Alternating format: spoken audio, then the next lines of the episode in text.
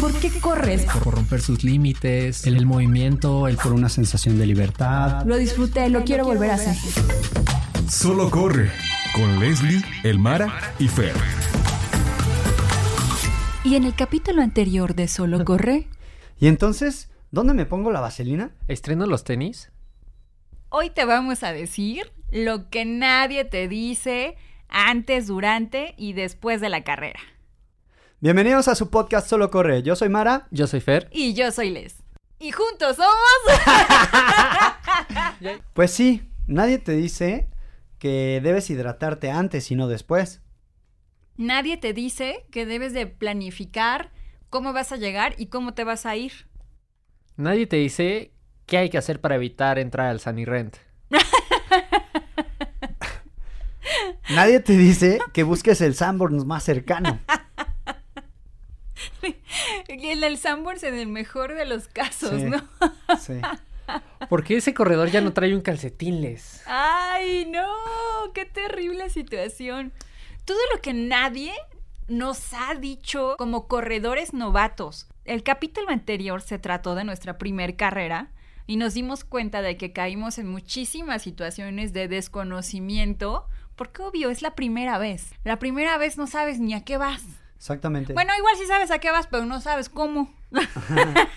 Justo lo que dijiste de planificar, me sucedió medio maratón, termino en CU, mi familia en las gradas y luego pues sales por allá y tu familia por allá y este cada quien por su lado y para encontrarte nadie te dice que como en los conciertos las señales de celular se saturan Se bloquean. se bloquean y de pronto no hay manera de comunicarte y eso así de que, pero te veo en el pebetero o te veo en la bandera, quién sabe, o sea, ya, si no quedaste, no quedaste. Y lo peor es que si era tu, bueno, en mi caso era mi primer carrera, ya estaba yo molido, ya no quería caminar y tuve que caminar como dos kilómetros más después de Para la carrera y en- para tener señal y ya que tuve señal pude comunicarme y tuve que Y aparte ya como todo fregado, Sí, adolorido, sí, sí, sí. cansado, angustiado. Sí, son del tipo de cosas que no sabes que te tienes que poner de acuerdo con eh, con quien te va a echar porras o por ejemplo, luego también pasa que este,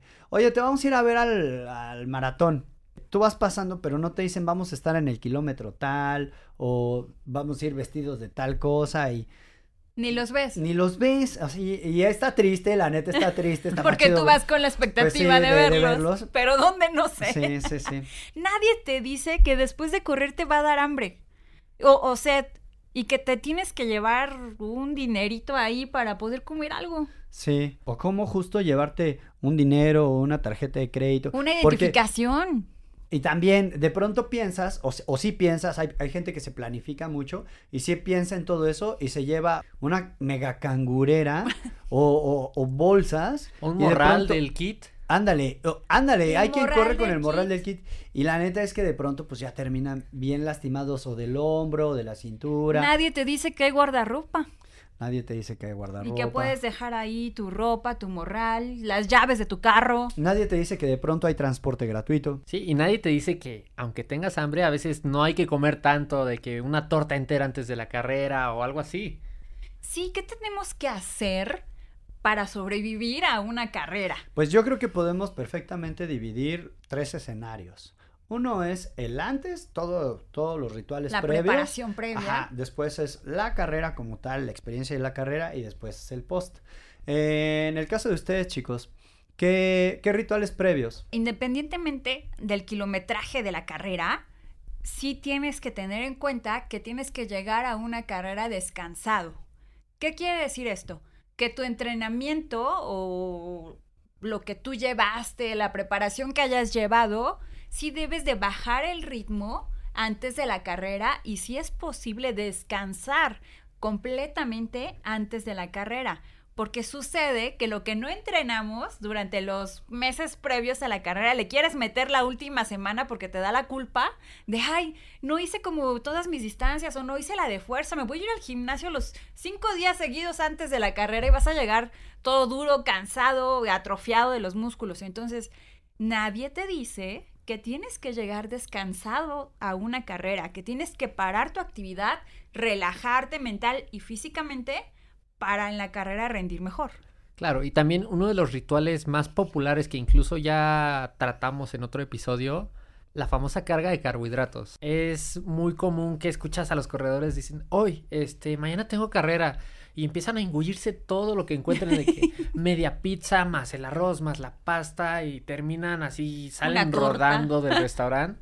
Cuando en realidad lo más recomendable es sí, hacer una carga un poquito más balanceada en carbohidratos. Pero, es igual, es muy importante que se distribuyan toda la semana. Porque así como con los entrenamientos, en un día no vas a reponer todo lo que no hiciste Sí, todos los carbohidratos que necesitas. Y ahí obviamente dependerá de qué tan pesada es tu carrera, ¿no? Si vas a hacer una carrera de, de tres kilómetros, no es necesario que te engullas una pizza completa una noche antes. La verdad es que con lo que sueles comer todos los días está más que suficiente. Si vas a hacer una carrera de ultradistancia, tenías que haber hecho una carga de carbohidratos. ¿Qué es esto de carga de, de carbohidratos? Comer agregar a tu, a tu dieta normal un poco más de cereales, un poco más de pastas. de pastas, un poco más de fruta tal vez, pan, tortilla, un poco más de lo que sueles comer para que tu cuerpo tenga esta reserva de energía que va a salir a flote, la vas a necesitar conforme vaya pasando el tiempo en una carrera larga, que estamos hablando de más de una hora, dos horas, tres, cuatro, cinco, diez, hasta las que quieran, en una carrera de 100 kilómetros, ¿no? Por favor, si se van a hacer 10 horas que no sean un 5K, se los pedimos. Y otra cosa importantísima es que el un poco más al que se refiere Leslie no es, el doble, no, o sea, no, no tienes que realmente meterle el doble de lo que comes. No, solo, te vas a cargar del estómago y el día de la carrera vas a querer hacer pups a cada rato. Claro. Y otra cosa importantísima que viene de la mano con la carga de carbohidratos es la hidratación. Justamente todo el mundo llega el día de la hidratación, digo, quiero decir el día de la carrera. Ay, ¿cuál es el día de la, hidratación? ¿Qué día para apuntarlo en mi calendario? Todos los días es día de la hidratación. Cuando llega el día de la carrera es cuando dicen, bueno, ahora tengo que hidratarme un montón, pero te va a dar mejores resultados si comienzas 15 días antes y una semana antes como que le metes un poquito más de de sodio y de pues algún fluido que te favorezca. Sales, electrolitos. Sí, minerales, electrolitos. Se podría decir que es, es un sube y un baja. En el entrenamiento es un baja. Previo a la carrera, esa semana previa, es un baja. Y en alimentación, la hidratación es un sube. o sea, le subes carbohidratos, le subes al agua, le subes al suero, a los electrolitos, para que el día de la carrera eh, estés completamente enfocado y el esfuerzo no haga que te deshidrates y la pases mal, te duele la cabeza, te sientes desorientado, de malas, etcétera es preferible hidratarse previamente y que tu cuerpo ya llegue con una base de líquido a que el día de la carrera trates de tomar todo lo que se te cruza enfrente porque ya te sientes con una sed del demonio. Claro, véanlo como si fueran un coche y en lugar de salir con los 50 pesos de gasolina en el tanque es llenar el tanque bien antes de un viaje largo en la carretera. Es lo mismo con la hidratación, con el descanso y con la comida. También sucede mucho de pronto que hay quien se va de fiesta un día antes y no descansa. Y no, dejen ustedes el tema del descanso. Simplemente el tema de tener una resaca, o tal es... Qué feo. Cambia la experiencia totalmente de una carrera en la que te la vas a pasar bien, no vas a sufrir y al contrario, cuando tienes esta resaca la pasas realmente mal y más allá de que tú tengas una mala experiencia, puedes complicarte realmente una situación de salud. O sea, puede irse a algo un poquito más pesado.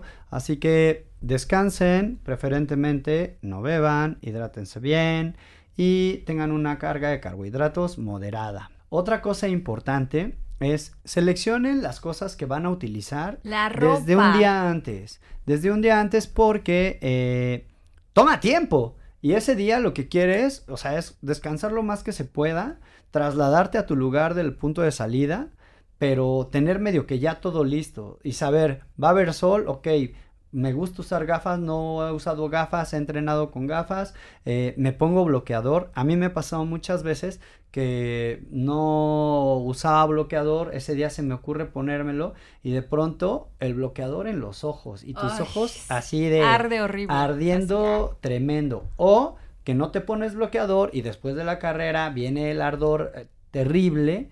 Entonces, también el tema de la insolación es importante. Determinen eh, a qué hora va a ser su carrera, comprendan más o menos, aunque esté nublado, el sol sigue quemando. Entonces es importante siempre también como ponerse una, una capita protectora para la piel. La ropa es súper importante dependiendo del clima. Totalmente. También consideren dónde va a ser su carrera. Sí. Porque no es lo mismo correr en la Ciudad de México, donde con medio litro de agua tal vez la armas para 5 o 10 kilómetros, que irte a Veracruz, donde al kilómetro tienes que estar tomando muchísima más agua. O que hace mucho frío, que, es- que estás en temporada de diciembre, en invierno, y no tomaste en cuenta que a lo mejor como sueles correr con un short muy ligero y una playita sin mangas, te vas a helar en dos kilómetros independientemente de que vayas sudando y calientito. Sí. Puede ser que el clima no sea lo más favorable y no te llevaste ni un rompevientos, nada, te fuiste a la buena de Dios y pues la vas a sufrir. Sí tienes que pensar qué clima va a haber y qué terreno, porque el terreno también es importante. No es lo mismo correr en el asfalto que correr en la montaña, que correr en la playa, que, ¿sabes? O, o si vas a tener eh, diversidad de terrenos,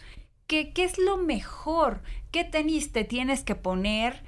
¿Qué calcetines? Porque a lo mejor si vas a cruzar un río en un trail, unos que se sequen rápido y que no sean los de lana pesadotes porque no Bye. vas a ir cargando litros de agua en los pies. Y de nuevo, la regla número uno en esto del running. Nunca pruebes nada el día de competencia. Sí, no lo hagas, te la vas a pasar bien mal. Ya sobre todo sé. si son los tenis. Sí, Sí. tenis, ropa, calcetines, Todo. comida, Todo. nada, Yo nada. en mi primer 21K me llevé un short eh, de una marca muy mamalona porque dije, ay, sí es el short. No les quiero contar la rosada de entrepierna que me di y de verdad, o sea, era un ardor que llegué así como charrito a la meta porque ya no quería que mis muslos rozaran y, y era el short. O sea, y dije, ¿por qué no me traje el short que siempre uso? Que jamás me ha lastimado, ah, pero por mamona Porque siempre por fashion. quererme llevar la marca, dije, me la voy a estrenar en el 21K. Error, error. O sea, de verdad no lo hagan, no lo hagan, no lo hagan. Otra cosa importante en los previos, en los rituales previos de la carrera es calienten. Calienten, inviértanle un ratito a calentar y manténganse en movimiento incluso cuando están ya en el corral de salida. Eh, o si hacen trail, de pronto hay salidas que no inician formalmente en, en su, en su hora programada, ¿no? Eh, Se retrasa. se retrasa por esto, se retrasa por aquello. Y me ha tocado ver que pues, hay gente que ya calentó y de pronto pasó ya media hora y todavía no arranca la carrera y ya se quedaron quietos. En media hora tu cuerpo ya se enfrió. Sí, ya. O sea, tienes que tratar de mantenerte calientito. Activo. Ahora bien, no te sobreesfuerces, no hagas sprints, no te desboques. no corre 5 Pero, kilómetros. ajá, pero mantente, mantente en movimiento, de manera que tu cuerpo esté apto para la hora del disparo. Y Mara, tú como entrenador, ¿qué dirías que se considera un buen calentamiento? ¿Cuánto tiempo? ¿Qué intensidad? Mira, un buen calentamiento puedes empezarlo a desarrollar a partir de más o menos 7 minutos, que es el tiempo que te toma hacer movimientos articulares principalmente, que es cuello, hombros, codos, muñecas, cadera, rodillas y tobillos. Aislados, movimientos aislados circulares, eso te da como para que hagas La lubricación necesaria. lubricación necesaria, ocho tiempos por cada una de zonas. Ujú. Eh, y después que hagas movimientos de cadera o un poquito de calentamiento aeróbico. Ya sea que hagas jumping jacks, saltos, hagas un poquito de trote, pero siempre articular y Paso luego yogi. aeróbico. Sí, generalmente los, los calentamientos en, previos a carrera yo me tardo como unos 15 minutos porque como tu cuerpo se va a someter a un estrés un poquito más pesado, pues le doy más chance a la lubricación, principalmente de la cadera, porque lo has, no sé si lo has notado tú cuando corremos. el impacto principal del torso del cuerpo sí lo absorben las rodillas, pero las rodillas tienen una mejor configuración para soportar esta, este impacto, pero la cadera no. Y la cadera te empieza a doler después de cierto tiempo. Entonces, lo mejor, lo más lubricada que la puedas tener. Entonces, yo digo, 7 minutos mínimo, inviértanle a su calentamiento. Máximo, pues ya lo que ustedes decidan. Muy bien, y creo que un tip más también podría ser, eh, regresando un poquito a la alimentación, el reducir el consumo de fibra, ¿no? Creo que esto ya para pasar al durante la carrera, ¿qué hace esta fibra? Bueno, pues si alguna vez han visto estos cereales famosos para ir al baño. Ah, ok, sí, sí, sí, sí. Sí, eso es, eh, creo que también tienes mucha razón en este ritual previo, porque hablamos de la carga, carga de carbohidratos, pero esto lo estamos hablando un día antes, ¿no? Sí. El día de la carrera te despiertas y dices, bueno, no voy a ir con mi estómago vacío a enfrentar esta prueba, ¿qué como? Generalmente, bueno, a mí me encanta el azúcar, me encantan las cosas dulces. Yo soy partidario de comer un sándwich. Yo la neta me doy un sándwich doble de crema de cacahuate o de cajeta. Y eso es lo único que como y me tomo un café. Pero también porque yo ya conozco mi cuerpo. Eh, no le ando intentando a Ya cosas lo nuevas. Ajá, sí. O sea, alimentación que Sí. con la que tú ya te sientas cómodo mientras Sí. entrenabas. O sea, ¿qué te comías cuando ibas a entrenar? Sí. ¿No? O sea, tu tiraje más largo, si vas a correr una carrera de 10 kilómetros, tu tiraje más largo fueron 6, 7 kilómetros, ¿qué comiste ese día y te funcionó? O sea, no te dieron ganas de ir al baño, no te dieron el estómago, lo, lo sentiste bien. Sí. Eso mismo come el día de la carrera. No le juegues al chingón. O sea, no andes viendo de, ah, pues, es que yo vi que él se come esto. No. Lo que tú comas, lo que te caiga bien, es lo que tienes que comer el día de la carrera. Al igual que la ropa, no le andes indagando y viendo qué haces. Sí, esos detallitos también se entrenan. Claro, yo personalmente ya tengo ahí como el spot donde digo, ok, me tomo una taza de café y un vaso de agua adicional a mi sándwich de crema de cacahuate y una- un plátano. Pero ¿por qué solo una taza? Porque me da como el... Está en el punto donde voy al baño antes de salir de la casa Ándale. y no voy durante la carrera. Exactamente. Porque Sí. ya cuando empiezas en dos, tres tazas, empiezas a ir al baño como cada cinco minutos y es... Sí. Sí nos Muy funciona. Sí, ¿no? A justo- los corredores una taza de café Justo para ir al baño el, antes. el rollo del café es por eso, que también involucra tener un espacio para que pases al baño de una manera cómoda. En tu O casa. sea, en tu casa, sí, no hay nada como eso. O en el hotel donde te estés quedando si vas a una carrera, a un trail, o en el baño de un lugar cercano a la carrera. Un restaurante. pero, o pero que te puedas dar un espacio tranqui, porque vas a someter a tu cuerpo a un estrés importante. Entonces, lo mejor que le puedas dar a tu cuerpo ese día, perfecto. Otra cosa importante es la lubricación eh, de las articulaciones. Ah, yo tanto- dije, ¿cómo que la lubricación? No, la, lubrica- la lubricación siempre es importante.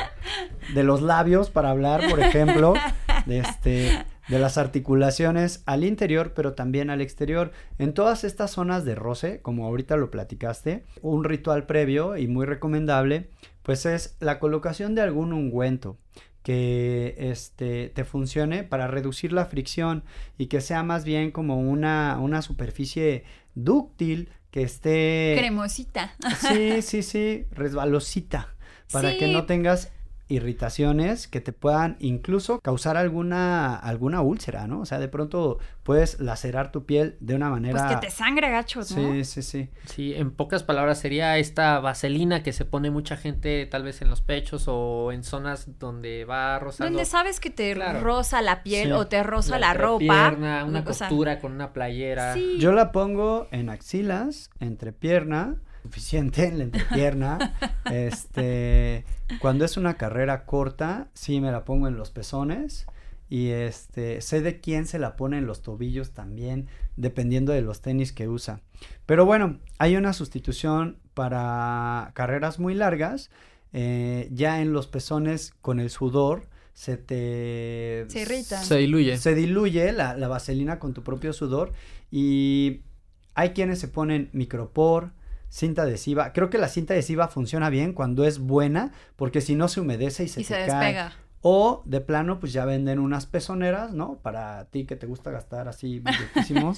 este, no, las pezoneras a mí me funcionan bastante bien y la verdad te dan un confort que te olvidas de esa situación durante la carrera y pues, pues, se vuelve una experiencia más disfrutable.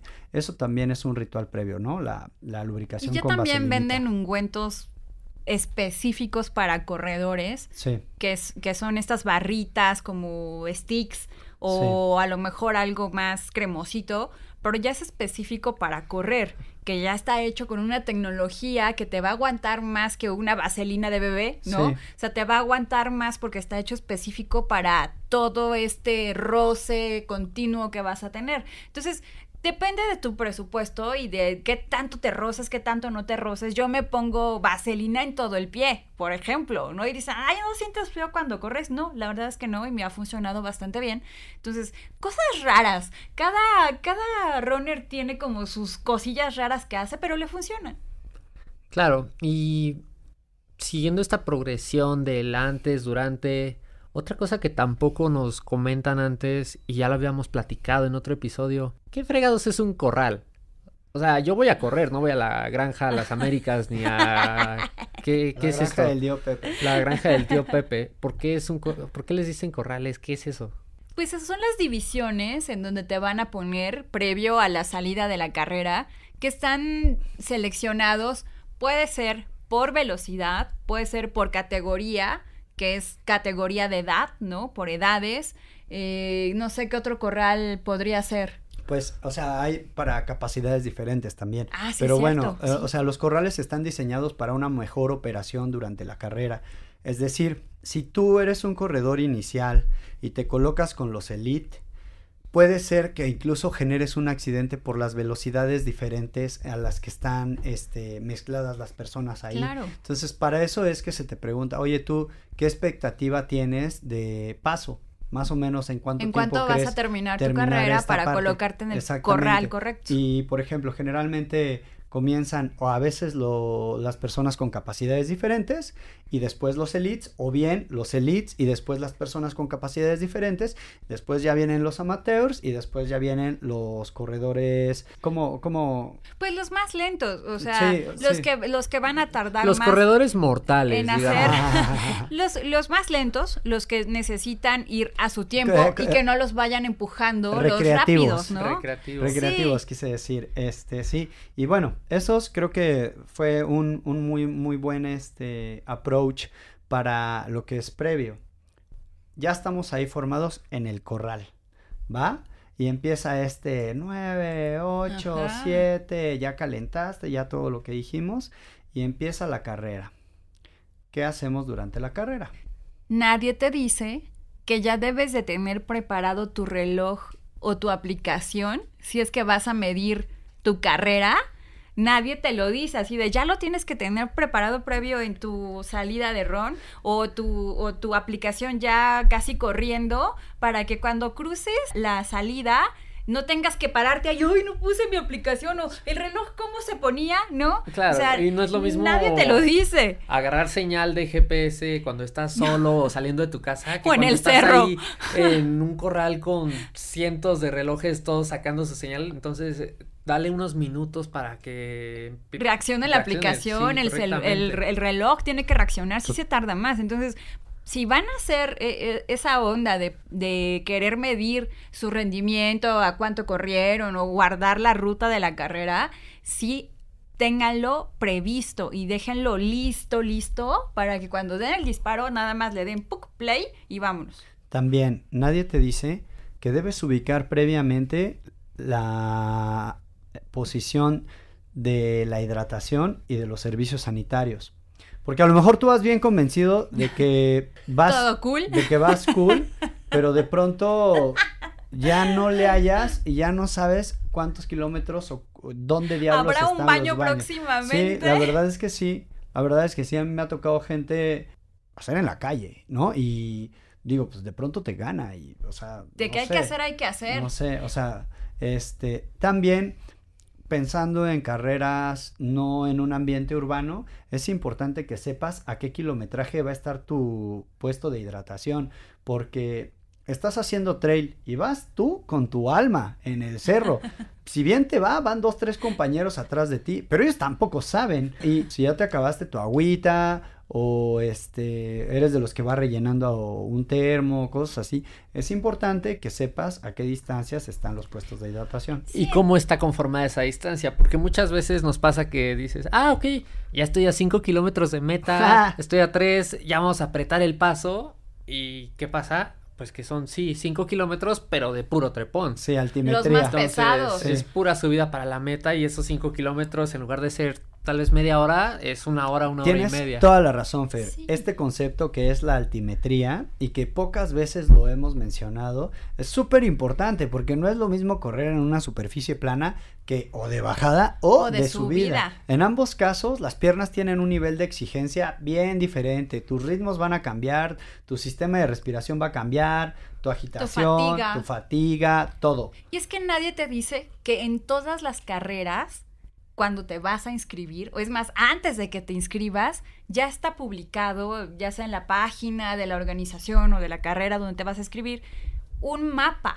La ruta y se la viene, ajá, donde está mostrada toda la ruta de la carrera y con dibujitos literal, dónde va a estar el baño, dónde va a estar la hidratación, dónde hay un servicio médico, porque si la uña te torciste o lo que sea, o te caíste y necesitas eh, alcohol para limpiar la herida, dónde hay un servicio médico. Y de la misma manera, cada kilómetro tiene marcada la altimetría.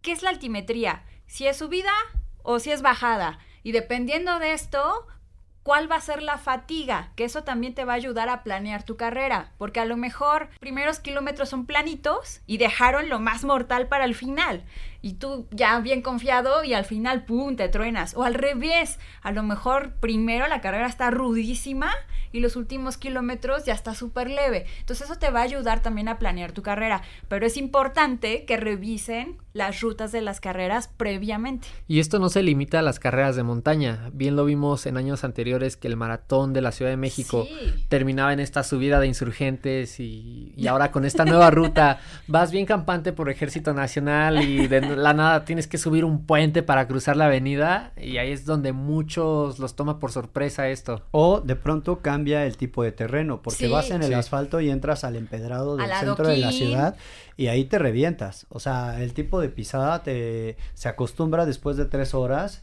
y ¡paz! te truenas. Sí, no importa el kilometraje que vayas a correr, siempre es bueno que tengas en cuenta por dónde va a pasar tu carrera y qué es lo con lo que cuentas durante la carrera. Así sea la más chiquita de 3 kilómetros recreativa, es importante saber dónde está qué cosa. Todo puede suceder en una carrera y hay que prevenir.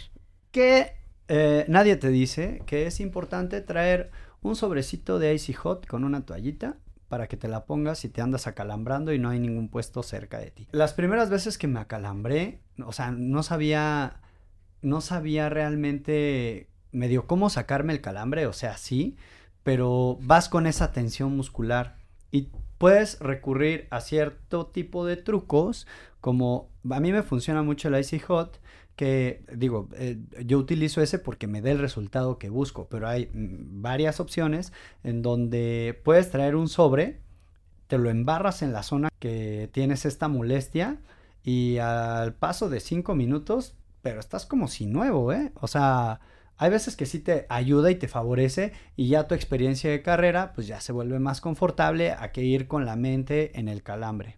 Pues sí, nadie te dice que te puede dar un calambre, entonces hay muchas marcas, hay Steve Running, hay, un montón de marcas ya listas, preparadas para que en el momento en el que sientas que te va a agarrar acá el torzón, te puedas prevenir, hay que saber cómo estirar, ¿no? Hay que saber cómo estirar una extremidad para evitar eh, que te dé fuerte el calambre. Entonces hay que prepararse. Nunca te dicen, sabes que te puedes acalambrar. Nadie, nadie te lo dice. Sí, también. Entonces sí tienes que ir preparado. Que lo puedes evitar comiendo potasio. Hidratándote. Hidratándote. Sí, mi primera experiencia combinación. con un calambre ahí también aprendí que se puede quitar un calambre a golpes. ¿Sí? sí, o sea, como que te pegan en la pierna donde te duele y se te quita, pero no es la lo más adecuado. Lo más agradable. Afortunadamente ya también descubrí este spray, el steel running que se está volviendo muy popular en las carreras. Pero es eso, nadie te dice que tienes que llevar tal vez una cangurera deportiva o algo para no ir cargando el celular en la mano y luego que agarrar la hidratación y ya vas cargando mil cosas. Sí. Sí es cierto, nadie te dice que tienes que llevar cosas en la carrera. Y no importa el kilometraje que sea, siempre es importante mínimo llevar tu INE por cualquier situación que te suceda, saben quién eres y dónde vives, ¿no? Sí, y algo Eh, de dinero en Un efectivo. poco de dinero, tu teléfono cargado y ¿dónde voy a llevar todo eso? O sea, puede que te quepa en el short, puede que no. O sea, puede que tus licras o tus mallas ni siquiera tengan bolsitas y a lo mejor necesitabas comprarte una cangurera o un cinturón de hidratación o algo donde cargar tus cosas. O sea, hay muchísimos gadgets, pero no te lo dicen. Y ya que estás en la carrera te das cuenta de, ay, ¿y ahora qué hago con el teléfono en la mano? Sí. ¿No? O nadie te dice que ya teniendo la cangurera o la bolsa o lo que sea, de pronto se ata con un cordón o, o la banda con la que se cuelga te lastima. Entonces, como que tienes que O te nuevamente, grande. ajá, o te queda grande, pero el rollo es que o se mojan las cosas que llevas adentro. Entonces, algo que es súper importante es que si usas una cangurera sea totalmente impermeable, principalmente para que jale tu teléfono. O sea, es increíble la cantidad de sudor que que emana tu cuerpo. generamos. Ajá, cuando, cuando estás corriendo y de pronto ya todo queda inútil. Si llevas papel de baño, bye. Todo Si, llevas, sí, si llevas alguna, algún dulce ahí todo chicloso. Tu billete de 100 Sí, pesos así sí. todo pegajoso. Tu INE se le borra la alegría. Si sudas demasiado hasta tú quedas inútil. Sí. Pero sí, eh, un, un tip que le les podemos dar es una bolsita Ziploc. O sea, si tu cangurera es de tela y no tienes otra y, y sabes que se va a mojar, Sí. que va a pasar el sudor por ahí, mete tu teléfono en un En un Ziploc, mete tu dinero en un Ziploc, tu papelito de baño en un. Ziploc y listo. O sea, no hay manera de que algo se meta al Ziploc a menos Sí. de que se perfore. Sí, porque Entonces- tampoco está chido que como señora de los tamales post carrera te paguen con un billete todo sudado. Y guacala. Así hay Dinero es dinero, pero tienes razón. Este, yo recomiendo que sea justo impermeable, también porque de pronto se vuelven pesadas las cosas que se te mojan. Durante la carrera, desde el jersey que te pongas, la playera que te pongas, o sea, puedes, si se satura de sudor y no es de secado rápido, vas cargando con peso Sí. extra. Sí, sí. Y, y se siente, en la carrera se siente. Al inicio dices, ay, ¿cuánto puede pesar una playera sudada? Bueno, cuando tu cuerpo está debilitado, pesa un chorro. Igual los shorts, hay quienes, no sé ustedes si corran eh, en short o licra, a mí me funcionaba mucho la licra, este, licras cortas, porque las licras largas, lo mismo, o sea, si no se secaban a tiempo, era un tema Pesado. pesado, ajá. O hay a quienes les funciona sentir esta compresión en su cuerpo, ¿no? Como... Sí, les da más confort ajá. sentirse apretaditos. Sí, sí, que sí. todo está en su lugar. que que nada en su va lugar. tintineando. Sí. Ok, seguimos en qué hacer durante la carrera. Nadie te dice que cuando un corredor necesita ayuda, lo ayudes, ¿sabes? Ya sé que le esté dando un calambre, ya sea que se cayó, ya sea que se le acabó el agua, y a lo mejor tú llevas de más, o un dulcecito porque se le bajó el azúcar. Exacto. Nadie te lo dice. Y lo bonito de esto es que nadie te lo dice, pero parece que nadie te lo tiene que decir. En el momento que pasa, todos se unen y se acercan de, oye, Les, te es caíste, que no ¿estás bien?". tendrían que decírtelo, pero no está de más decirlo. Sí, nadie te dice que accidentes pasan. Sí, no, o sea, no está de más decirlo que parte de esta bonita cultura del corredor es justo ayudar a la comunidad y que si un compañero necesita ayuda, lo hagamos, ¿no? Porque no sabemos cuándo vamos a necesitar ayuda también nosotros y está bonito que un compañero se pare y te pregunte, ¿estás bien? ¿Necesitas algo? No, a lo mejor no está en ti, a lo mejor está fuera de tus manos el que él se sienta mejor o ella, pero a lo mejor puedes dar aviso en el puesto siguiente, saben que hay un corredor o corredora le pasó esto, ayúdenlo. Eh, no está de más crear esta bonita cultura de ayudarnos entre todos. Una carrera en reforma o en una avenida transitable, pues bueno, está más leve si te sucede algo, porque tienes ayuda pronta, hay mucha gente, hay puestos de médicos y todo esto, y es más fácil. Pero, por ejemplo, cuando ya estamos hablando de un trail, que ya es en una montaña y que no hay absolutamente nada más que árboles, piedras pasto, eh, no hay nada. Y vacas. Cabras. Muchas vacas. no hay nada. Entonces ahí sí es sumamente importante eh, el compañerismo, el apoyo entre nosotros. Y algo que tampoco nadie te dice es que cuando tomes la hidratación, no, lo voy a decir creo que muy, personal, pero no hagas esto como de, ay, voy a refrescar a mis compañeros, abras tu bolsa y hagas esta especie de chorro que hay a quienes no nos gusta, ¿sabes? O sea, hay quienes ¿A quién así- te mojó? Sí, no, no, de- me ha pasado, no, no una vez, me ha pasado Muchas. varias veces. Sí, yo voy huyendo a la gente que veo así como salpicando gente, es como, Oye, tómate tu agua y corre. sí, no. Yo he visto gente más en la porra que, que abre También. las bolsitas de agua y moja los corredores. También, también. Y no saben si es agradable o no para Sí. ellos, ¿no? A lo mejor si hace muchísimo calor, hasta agradeces que haya un arco que esté Sí. expulsando agüita porque necesitas mojarte y evaporar un poquito, ¿no? El sudor que traes.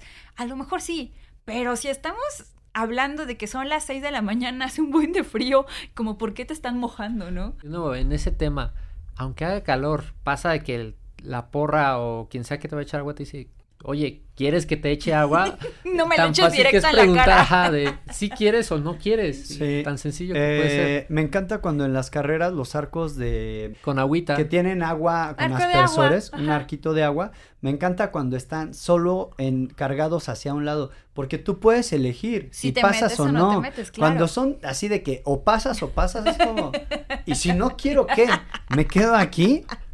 O- Pues bríncame. Sí, ¿no? Es como a mí no me late la neta. Este, recordando que pues, tenemos varios sistemas de hidratación desde nuestro cuerpo, como es la saliva, el sudor. Bueno, el sudor nos refresca y eso hace que nos permita tener una temperatura constante. Ha habido casos en los que te refrescas y como cambias la temperatura de tus músculos, entonces te viene un calambre casi de Sí, inmediato. se Sí. contraen. se contraen. Entonces, o sea, son del tipo de cosas que nadie te dice. Pruébalo. Y ahí luego tú nos No. cuentas. Y si te quieres refrescar, pues tú agarras y te echas agua solo. No Sí, es necesario solo, no que tienes- nadie te eche. Sí, sí, sí. No tienes que estar echando a nadie. Nadie te dice que hay carreras que tienen un equipo obligatorio. Achis. Buen punto. Achis, los Entonces achis. hay que leer bien la convocatoria y revisar si Ah, ok, ok, ok, ok. Co- Como carreras de trail, donde tienes que llevar lámpara y este... Y a lo mejor O- también carreras de asfalto. de asfalto donde- que la temperatura tal vez va a ser muy frío y te piden un rompevientos o, O guantes. guantes. O una carrera que a lo mejor es temática y tienes que ir específicamente con, Con la tu playera, con tu corona o con, tu personaje favorito, ¿no? O sea, hay carreras que sí dicen en, en la convocatoria, si no traes la playera de la carrera, no vas a recibir medalla, ¿no? O sea, sí, cada carrera Sí. tiene sus especificaciones y es importante que revises las mismas antes de ingresar a la carrera. Me quedo pensando otra cosa que nadie te dice. Una vez vi que estaban dando en la hidratación, me dieron cerveza. Y a mí se me hizo, me faltaban como 5 kilómetros para terminar el maratón. Dije como, ay, pues ya, ya, ya se vale, ¿no? Va, va a caer, va a caer bien. Y, o sea, le di dos tragos. De inmediato sentí cómo me cambió como el pH de la boca. No me vino bien, no me vino nada bien. O sea, me empecé a sentir raro, mareado. Pues hay que entender que en ese momento tu sistema, tu sistema nervioso va súper al tiro, ¿sabes? O sea, cualquier estímulo, como Fum. una Coca-Cola, que es azúcar, o sea, en este caso, la cerveza sí me, me atarantó en dos segundos, ¿eh? La- la- o sea, la tuve que botar por ahí. Si nadie te dice que si no has probado eso, puede que no te venga bien. Bueno, se te antojó, ni modo. Fey. Sí, sí, sí. Prueba y error, para eso está este podcast. Sí, nadie te dice que vas a fallar también. Sí, nadie y que, te y dice que que- tienes que pasarlo para aprender. Nadie te dice que igual y puedes abandonar la carrera porque te sentiste mal o te caíste o te empezaste a, a sentir mal, ¿no? En general. Y nadie te dice cómo salir de esa como mal momento psicológico. Sí, que no te sientas mal, ¿no? Que no eres un loser o que no fallaste. O sea, a veces es mejor dejar la carrera por cualquier motivo, ya sea salud, ya sea psicológico. También. O sea, a lo mejor te estás presionando mucho mentalmente y, y estás viviendo un infierno mental en esa carrera y lo más sano es mejor dejarla. Mejor dejarla y después liberar tu mente y enfocarte en otra cosa, ¿sabes? O sea, hay presiones mentales y hay presiones físicas, sociales, Sí. en donde a veces por estar ahí en la carrera y decir, no, no, no, no, no me quiebro, yo le saco adelante y llego hasta el final. Y, Igual y la armas. igual y sí, pero ¿para qué sufres? Igual O sea, y exactamente. la No armas está y está seis meses sin correr porque... Sí. el- No, de que la armas, la armas, porque Sí. si tú te pones desde yo llego porque llego, vas a llegar. Por eso no quiere decir que vas a llegar bien, ni que te vas a sentir satisfecho, ni que a lo mejor realmente estabas liberando esa presión social, mental o física que tú pensabas, ¿no? A lo mejor va a ser después peor. Entonces, nadie te dice que no eres un perdedor si te sales de una carrera o no llegas a la meta. Nadie- Y ahora, el 90% de las veces que vamos ya mentando y diciendo, no, esto está fatal, ¿para qué vine? ¿Qué hago aquí? ¿Qué necesidad hay de estar corriendo? Prueba tal vez echarte un gel o comer algo y ver si eso te recupera el el ánimo. Sí, porque muchas veces ya cuando estamos fastidiados y nadie te lo dice, es porque tu cuerpo ya necesita un poquito más de energía. Checa qué agarraste en el último abasto o cómo vas de comida. El azúcar ayuda mucho, sí tienes razón. O sea, ese tipo de pensamientos están relacionados con la pérdida de glucosa en este, en tu torrente sanguíneo. Y pues, tu cerebro así como que empieza con estos pensamientos negativos. Y si le pones un poquito de azúcar, lo, lo vas a levantar. Nadie te dice lo poderoso que puede ser una porra o una persona en la ruta. ¡Wow! Nadie te lo dice. Nadie te dice el poder de ver a tu mamá o a tu papá que se paró temprano y a lo mejor no fue a trabajar por ir a verte a una carrera o por acompañarte al cerro. Nadie te dice lo que sientes cuando lo ves. Nadie te dice lo que se siente cuando ves correr a alguien al lado tuyo con una prótesis o con una silla de ruedas. Y qué inspirador O es. sin poder ver. o sin poder ver. ¡Wow! No, sí. O el señor que va cargando o empujando la silla de ruedas con alguna persona discapacitada. O alguien que va corriendo eh, con embarazo O con una playera de una persona que falleció. también. O sea, que lo hacen en honor a alguien y Sí. que orgullosamente lo ponen en su playera o traen un letrero, ya yo estoy corriendo por fulanito de tal que falleció de cáncer, o sea, o por mi abuelito. Nadie te dice esos sentimientos tan padres que puedes descubrir en una carrera. Nadie te dice que le puedes dedicar la carrera a alguien tú también. O sea, que puedes decir, esta carrera se la dedico a mi abuelito. O sea, nadie te lo dice. Nadie te dice que, que correr puede tener un significado súper lindo en tu vida. Nadie te dice lo que se siente cuando llegas a mejorar un tiempo en una misma distancia que corres. Te sientes un titán. Te sientes, yo le digo que es el, el síndrome del todopoderoso. O sea, la primera vez que yo terminé, el primer maratón que corrí y que lo terminé en cuatro horas, así exactitas, cuatro horas, un Wow. microsegundo, que yo, la verdad, no pensé que lo iba a lograr. Y eso que todavía me paré a medio echarme hielo en las rodillas que ni me dolían, pero como que fue algo mental, ¿saben? Pero bueno, perdí tiempo que a lo mejor hubiera hecho menos de cuatro. Pero el hecho de haber hecho cuatro horas en mi primer maratón, yo me sentía la mujer más poderosa de la Ciudad de México. O sea, yo llegué así al otro día a trabajar, lunes, y así de todos son unos losers. Yo soy la mejor aquí, no saben lo que es correr un maratón, ya saben.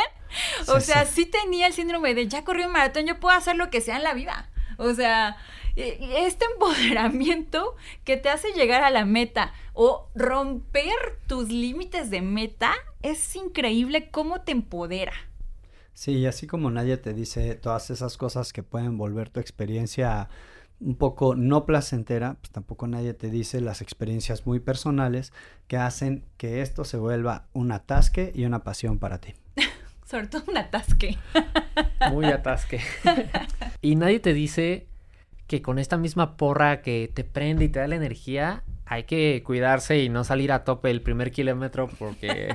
Ah, sí, como caballo desbocado, Sí, sí, claro. sí. Sí, sí, de pronto te da demasiado para arriba.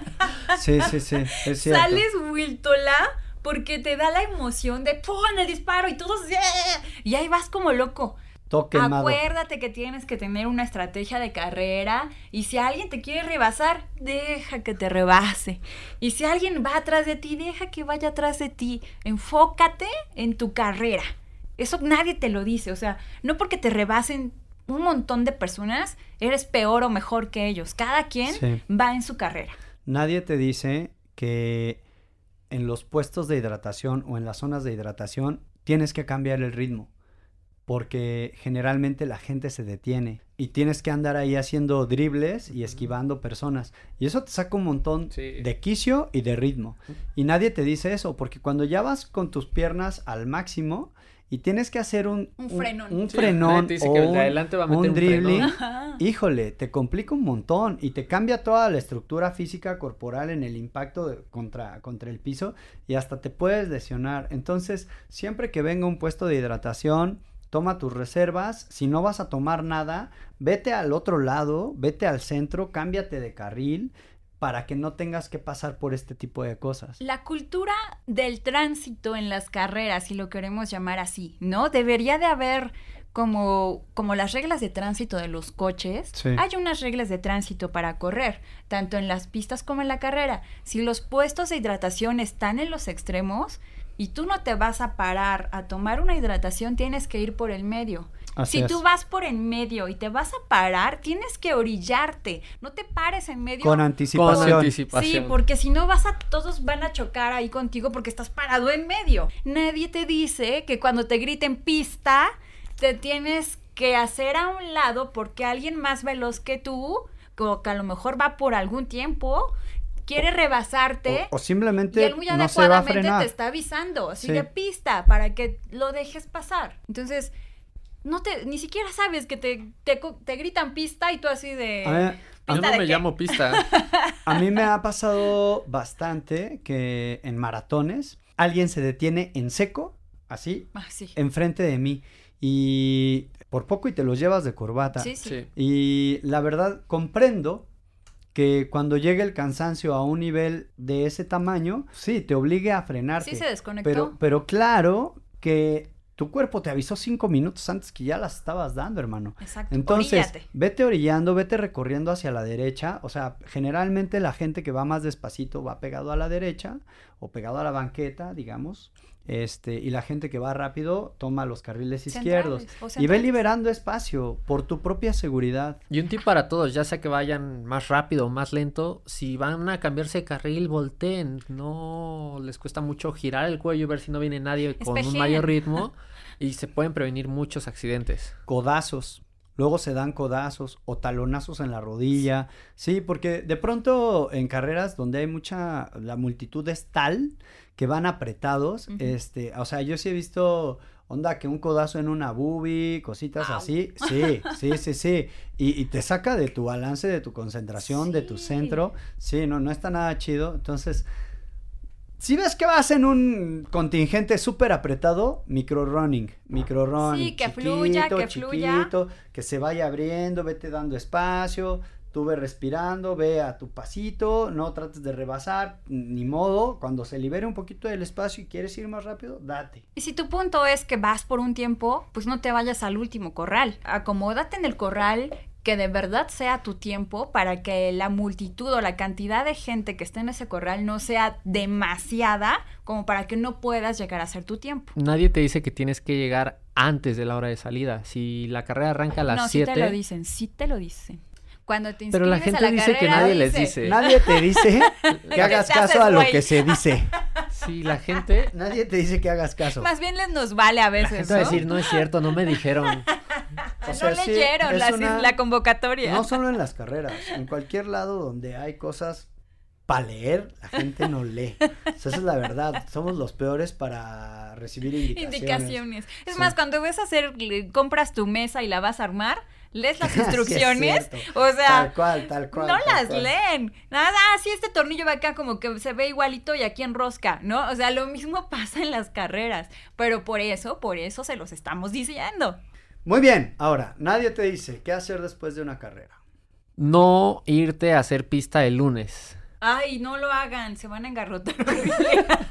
Nadie- Tienes que descansar. Nadie te dice que una actividad súper adecuada es hacer bicicleta, porque no tiene impacto, pero te permite extender tus piernas y tener un poquito de movilidad para que todo el ácido láctico que está ahí en tu cuerpo empiece a A diluirse. moverse, sí. Que puedes hacer una actividad donde no haya impacto, ¿no? Y que puedes hacerlo livianamente, que puede ser bici, que puede ser nadar, Puede ser caminar. puede ser Puede caminar, ser caminar. también. Y nadie te dice que esto ayuda a que te recuperes Más incluso más rápido que descansando estáticamente el fin de Sí. semana. Sí, que sea más eficiente que te quedes tirado todo el lunes en tu cama. Sí, O sea, que hay que la sangre. moverse. Yoga, sesión de stretching, Sí, algo del tipo de algo cosas. sí. ligerito. Algo ligerito, pero donde Bueno, sí hay yoga, moviendo. hay yoga nada ligero, ¿eh? O sea, más en sí, sí, Sí, sí, no, o sea, también no te vayas al acá súper extremo de que te tienes que doblar así, no, tampoco, Sí, sí, porque sí. vas a estar durito, porque hiciste un esfuerzo, ¿no? Sí. Nadie te dice que está padre tal vez ponerte hielito en las articulaciones si sientes mucha carga. Básico. Y te vas a desinflamar y te vas a sentir mejor y no Aunque no, va a doler. sientas mucha carga, ponerte Está hielo bueno. siempre ayuda. Está bueno ponerte hielo en las piernas, en las rodillas, en los tobillos. O sea, te va a ayudar bastante. Entonces, antes de irte a la carrera, guárdate tu pad de gel o en una bolsa bien cerradita en un Ziploc con agua, déjala en el refri para que cuando llegues de tu carrera saques tus Ziplocs congelados y te los puedas poner en articulaciones. Es un muy buen tip, les va a funcionar. Nadie te dice que tal vez después de la actividad ingerir algo con proteína te ayuda también a recuperarte y a reconstruir un poco este músculo que se esforzó durante la corrida, ya sea proteína en polvo o en forma del alimento, Sí, pues una pechuguita de pollo, carnita asada. Porque la verdad es que muchos así de, ah, ya corrí, me merezco una comilona, ¿no? Y entonces vas por la hamburguesa. O entonces, ¿para qué se corre? entonces, ¿para qué corro? Porque el gym y el jam. o sea, la verdad es que acabas la carrera y te vas con tus amigos y te vas a comer cualquier cosa que ves ahí, ¿no? Así de, vámonos todos a, a la casa de, de Toño. o sea, por un pozole. Taza de coño. Deberíamos pensar en un alimento que recupere el músculo que acabamos de extremar. Nadie te dice que nadie te diga. Muy bien. Nadie te dice qué pasa cuando ya hiciste tu carrera. ¿Qué sigue? clavarse y hacer todos los deportes que tengan que ver con correr. A mí me pasó que cuando hice el maratón, dije, ¿y ahora qué hago? Nadie te habla de a lo mejor este vacío que sucede a veces, de cuando logras lo que tanto soñaste y dices, Chale, ¿a qué venía? ya lo logré, ¿y ahora qué hago? ¿No? Al menos a mí me pasó en el maratón. Superé mi marca, corrí súper fregón, me siento súper poderosa y así estuve como una semana y después dije, ¿y ahora?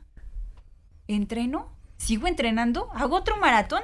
Ya lo hice. O sea, este bajón, si le quieres llamar así, después de haber logrado algo que pensabas que no podías, ¿qué sigue? Psicológicamente nadie te dice cómo te vas a sentir. Sí hay un bajón. Sí, sí hay un bajón de pronto.